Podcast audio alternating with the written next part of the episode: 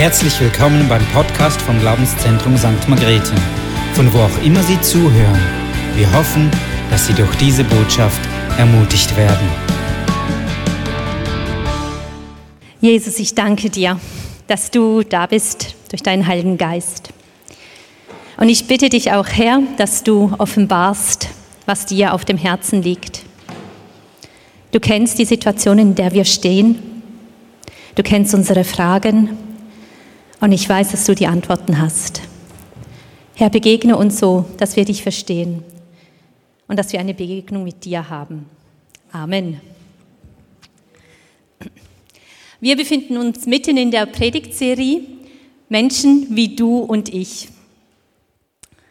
Die letzten zwei Sonntage haben wir zuerst Paulus gehabt, sein Leben und sein evangelistisches Herz, was er so mit Gott erlebt hat in dieser Beziehung zu ihm. Und das letzte Mal haben wir uns mit Petrus beschäftigt, der in der echten Nachfolge mit Jesus lebte. Als ich so mir überlegt habe, über wen ich predigen könnte, über irgendjemanden in der Bibel, da kam ja spontan Hosea in den Sinn. Da habe ich gedacht, gut, dann werde ich über den Hosea predigen. Ähm, ich habe aber nicht damit gerechnet, dass eigentlich nur fünf Angaben über Hosea gemacht wird. Die Bibel spricht ganz, ganz wenig. Auch in den anderen äh, Büchern der Bibel finden wir nie, gar nichts eigentlich über ihn, aber dafür umso mehr über seine Zeit, in der er lebte. Und so will ich es mit euch heute wagen, anhand von der Zeit, in dem er lebte, zu schauen, warum er seine Entscheidungen getroffen hat, welche Konsequenzen es hatte und was es mit dir und mir heute zu tun hat.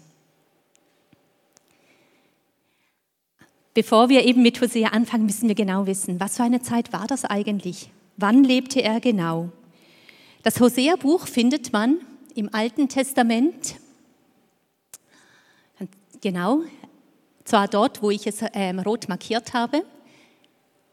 Er kommt nach den großen Propheten und es steht am Anfang von den kleinen Propheten.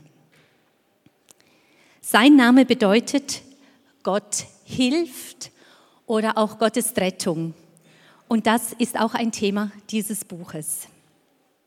Wir gehen zurück ins Alte Testament um ungefähr 750 vor Christus. Israel bestand aus einem Nordreich und einem Südreich. Und Jerobiam II. herrschte als König zu dieser Zeit. Nach siegreichen Kriegen und Landeserweiterungen kam Israel endlich zu einem inner- und außerpolitischen Friedenszeit. Sie wurde innerlich stabil. Aber mit dieser inneren Stabilität war es nicht getan. Luxus und Wohlstand wuchsen. Und gleichzeitig mit dem Luxus und dem Wohlstand kam der sittliche Verfall. Es wurde gelogen, es wurde bestohlen, es wurde zu seinem Recht geschaut. So wurde das soziale Gefälle immer größer. Die Reichen wurden immer reicher, die Armen wurden immer ärmer. Und mit dem sittlichen Verfall kam der religiöse Abfall, der religiöse Verfall daher. Die Menschen liefen Baalsgöttern nach, prostituierten in den Tempeln und machten sich ihre eigenen Götzen aus Silber, Gold, Holz. Und diese Unsittlichkeit, die nahm immer mehr und mehr überhand und in dieser Situation lebt eben Hosea als Prophet Gottes. In Hosea 4, Vers 1 steht, wie Gott sagt, in eurem Land gibt es keine Treue, es gibt keine Mitmenschlichkeit und auch keine Gotteserkenntnis. Während der Wirkungszeit Hoseas haben sechs Könige gelebt und Jerobeam der zweite war eben der erste davon. Dann 722 kam das hervor, also Gesagte von Hosea, aber das nicht geglaubte. Israel wurde eingenommen vom Assyrischen Reich. Wir wissen nicht, wie Hosea starb, es wird uns darüber nichts berichtet, oder was er miterlebte aber seine letzten Reden handelten vor der nahen Bedrohung durch das Assyrische Reich. Und wenn wir sein Leben anschauen, dann sind eben diese folgende Daten, die wir von der Bibel her wissen. Er war sehr so ein Beris.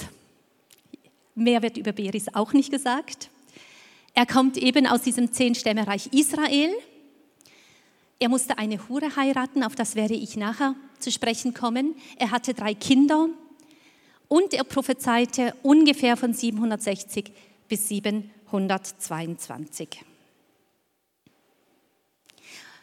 Und ich möchte mit euch zum ersten Punkt kommen, nämlich habe ich mir überlegt, wenn wir so wenig über Hosea wissen, müssen wir eben wissen, in was für einem Umstand er lebte und wie ich euch beschrieben habe, das Volk lebte fern von Gott.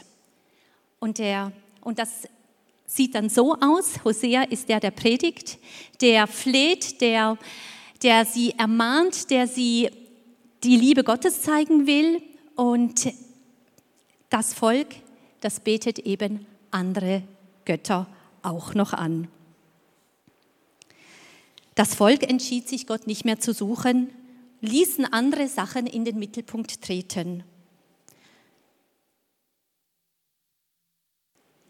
Und anstatt dass es eben bergauf ging, ich stelle mir vor, wenn ich jetzt Hosea wäre, ich so ein Prophet wäre und ich würde sie doch lehren und ich würde ihnen die Liebe Gottes weitergeben, dann würde ich mir doch wünschen, dass es endlich mal Frucht bringen würde, dass sie endlich einsehen könnten, was Gott ihnen sagen möchte. Aber stattdessen, wie so trotzige Kinder, drehten sie sich um und liefen ihren eigenen Götzen nach. Das war über 2700 Jahre und ich frage mich, wo Gott in unserer Gesellschaft zu finden ist oder ob er überhaupt zu finden ist. Ich weiß nicht, wie es dir geht, aber wenn ich so um mich schaue, wird sehr wenig oder fast gar nichts über Gott gesagt. Ich freue mich immer am Straßenrand, wenn ich die blauen Plakate mit den gelben Bibelsprüchen sehe, dann weiß ich, ja, Gott ist sichtbar da. Ja, und die Frage ist schon, finden wir ihn in der Politik? Finden wir ihn in der Bildung? finden wir ihn im Gesundheitswesen oder in irgendeinem anderen Bereich. Und ich muss sagen, ja, Gott ist da, zum Glück. Gott ist da, vielleicht nicht mehr so offensichtlich, wie wir uns das wünschen würden. Und die Menschen haben ihn vielleicht nicht im Mittelpunkt, aber da ist Gott gegenwärtig. Das Problem ist nur, der Mensch sitzt auf seinem Lebensthron, anstatt Gott das macht. Er hat ein Zepter in der Hand und er ist der, der bestimmt. Er ist der, der regiert. Er ist der, der das Sagen hat. Ich komme immer wieder in Gespräch mit Menschen, auch in meinem ähm, Team, wo ich arbeite. Und es gibt wirklich Menschen, die beschäftigen sich mit Gott. Da bin ich immer sehr froh, wenn man schon mal einen guten Anhaltspunkt hat. Aber sie, also es erstaunt mich immer, dass sie wie bestimmen, ob sie Gott wählen wollen oder nicht. Also sie sagen, ähm, ja, Gott ist für mich nicht der, den ich mir erhofft habe. Gott ist wie zu einem Gegenstand geworden, den ich entweder ab oder wählen kann. Abwählen oder wählen. Und dabei ist es genau umgekehrt. Und ich denke, was für eine Chance für dich und für mich. Gott, den Menschen in einer gottfernen Gesellschaft wieder näher zu bringen. Menschen wie du und ich. Die Predigtserie finde ich so genial. Eben, es braucht Menschen wie du und ich. Und wie können wir das machen? Indem wir für sie einstehen im Gebet, indem wir ein Leben führen, das Gott ehrt und sie zu Gott hinlieben. Dort, wo du bist, dort kann ich nicht sein. An deiner Arbeitsstelle, bei deiner Familie, bei deinen Kindern, bei deinen Enkeln, dort bist du, dort kann ich nicht sein, aber Gott braucht dich dort. Gott braucht mich dort, wo ich bin. Niemand, gar niemand kann dich ersetzen. Du hast einen wunderbaren Dienst von Gott bekommen. Und die Menschen aus eigener Kraft wissen wir, die Menschen können nicht zu Gott finden. Sie brauchen, dass der Heilige Geist es ihnen offenbart und dass sie ihr Leben Jesus anvertrauen. Nur durch diese Beziehung ist es möglich zu Gott zu kommen. Wir gehen wieder in die Zeit zurück zu Hosea, Gehorsam, auch wenn es schmerzt.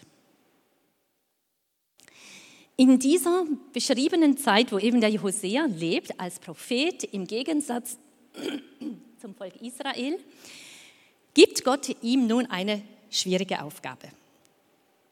Wir müssen verstehen, im Hosea-Brief geht es um einen Ehebund zwischen Gott und dem Volk Israel in erster Linie.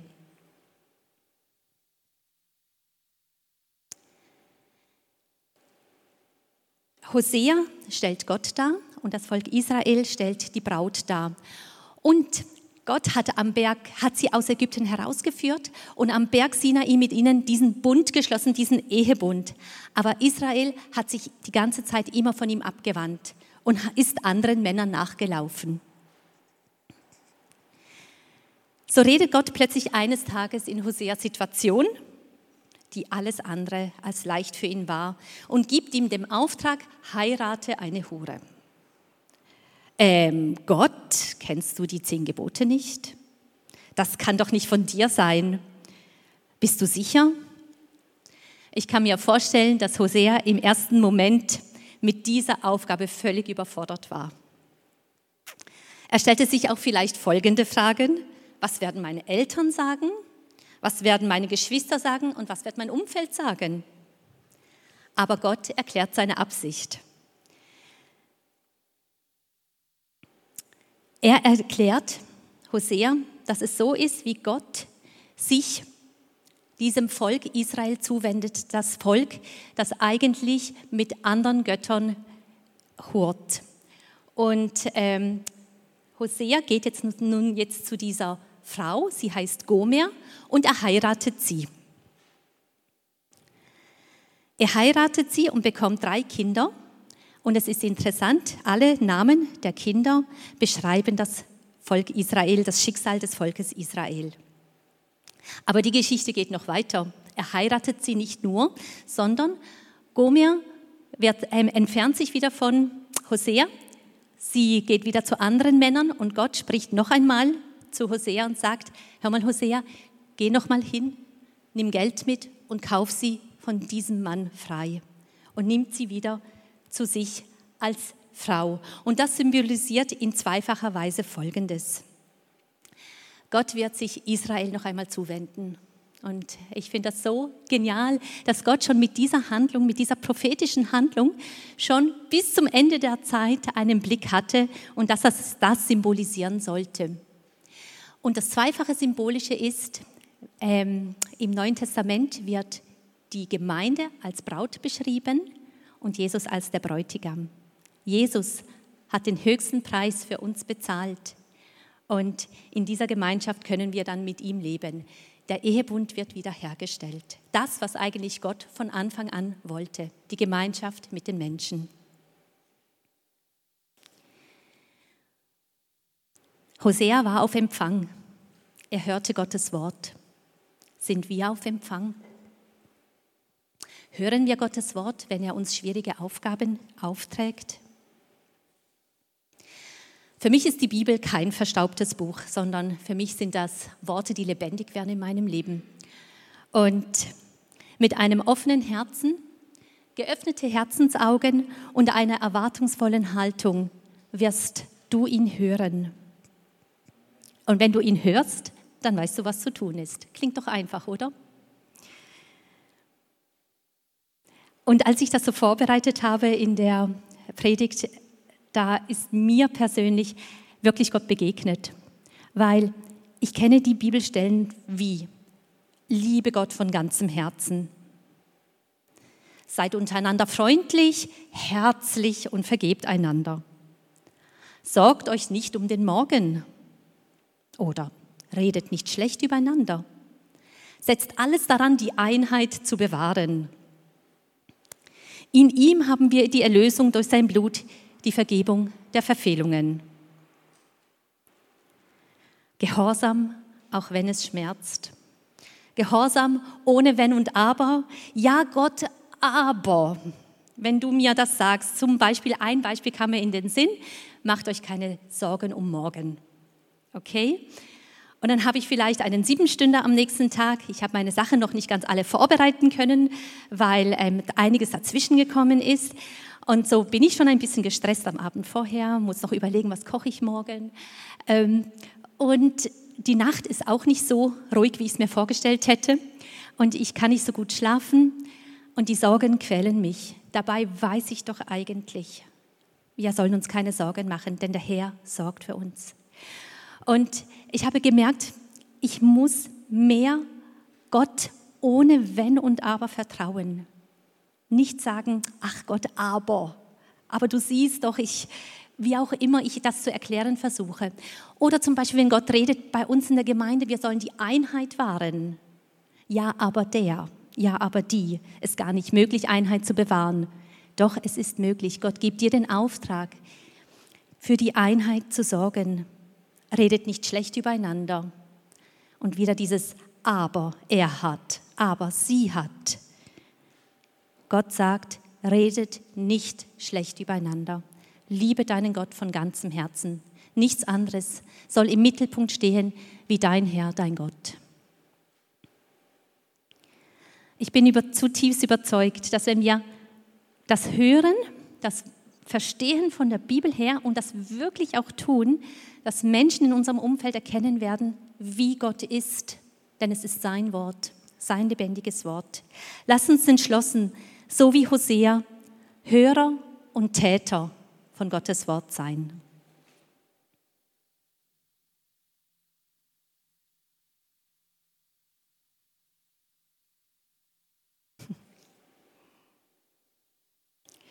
Und ich komme zum letzten Punkt, Gott macht es möglich.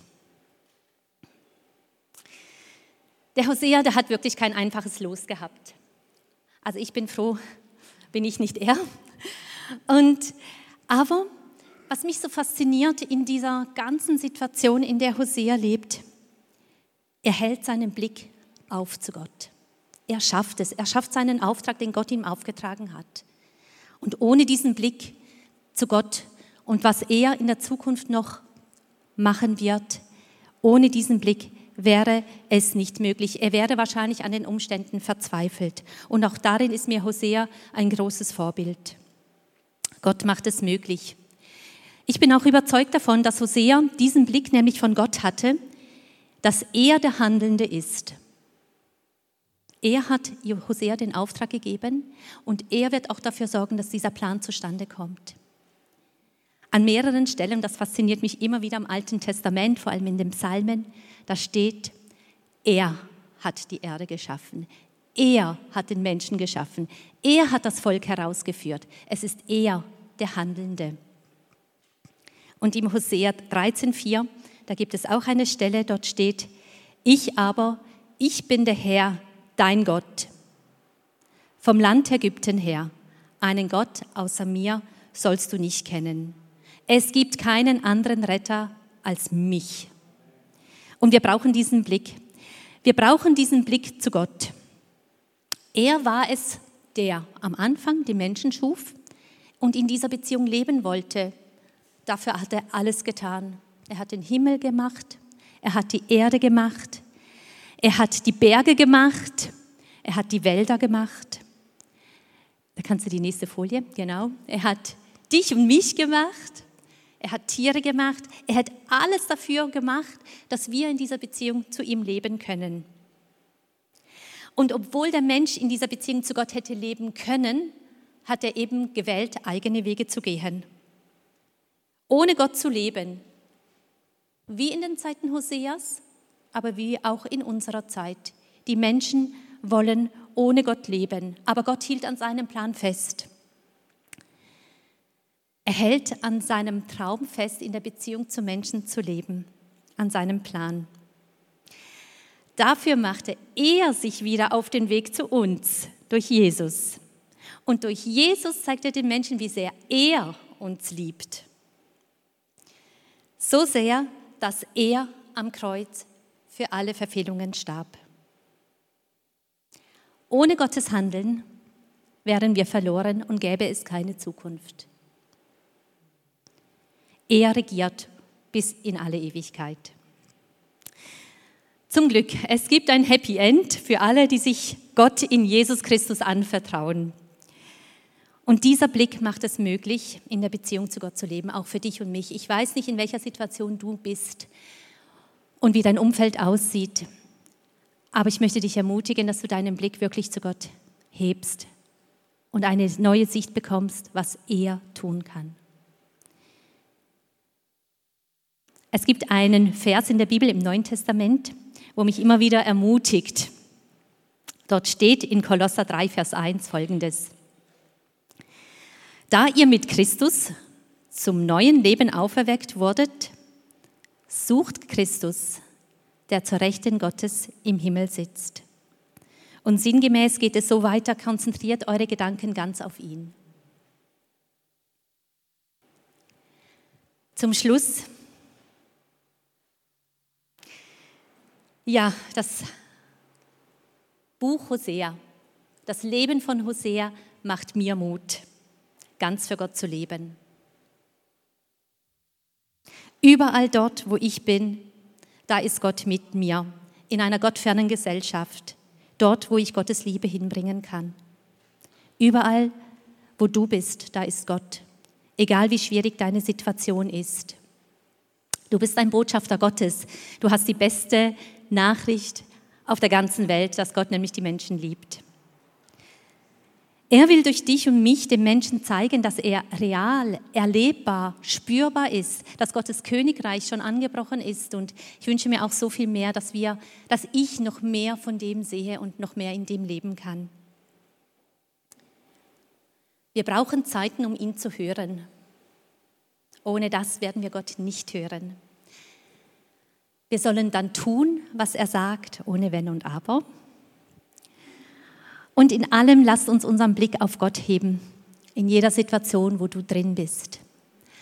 Gott wird seinen Plan vollenden, mit dem Volk Israel, aber auch mit seiner Gemeinde, und du bist ein Teil davon. Er ist der Handelnde und er regiert bis in alle Ewigkeit. Jesus, danke vielmal, dass du hier bist und dass du das uns offenbarst, wie sehr du uns liebst. Das können wir uns gar nicht vorstellen. Aber du hast alles getan dafür, dass wir in dieser Wahrheit leben dürfen und dass wir ausgehend von dieser Wahrheit wirklich wissen dürfen, du bist kein Gott, den man ab oder wählen kann, wie man möchte, sondern du bist da. Jesus, ich bitte dich, dass du Herzen öffnest, dass du uns nah zu dir ziehst, dass wir nah bei dir sein können und in deiner Gegenwart merken können, wer du bist. Danke, dass du dich offenbarst, auch in der nächsten Woche, wo wir auch sind, wo wir auch stehen, in welcher Situation wir drin sind. Ich bitte dich, dass du Gespräche schenkst, wo Menschen offen sind und nach dir fragen und dass wir Antworten ihnen geben können. Danke, dass du die Beziehung zu Menschen willst und danke, dass du hier bist. Dir sei Lob und Ehr. Amen.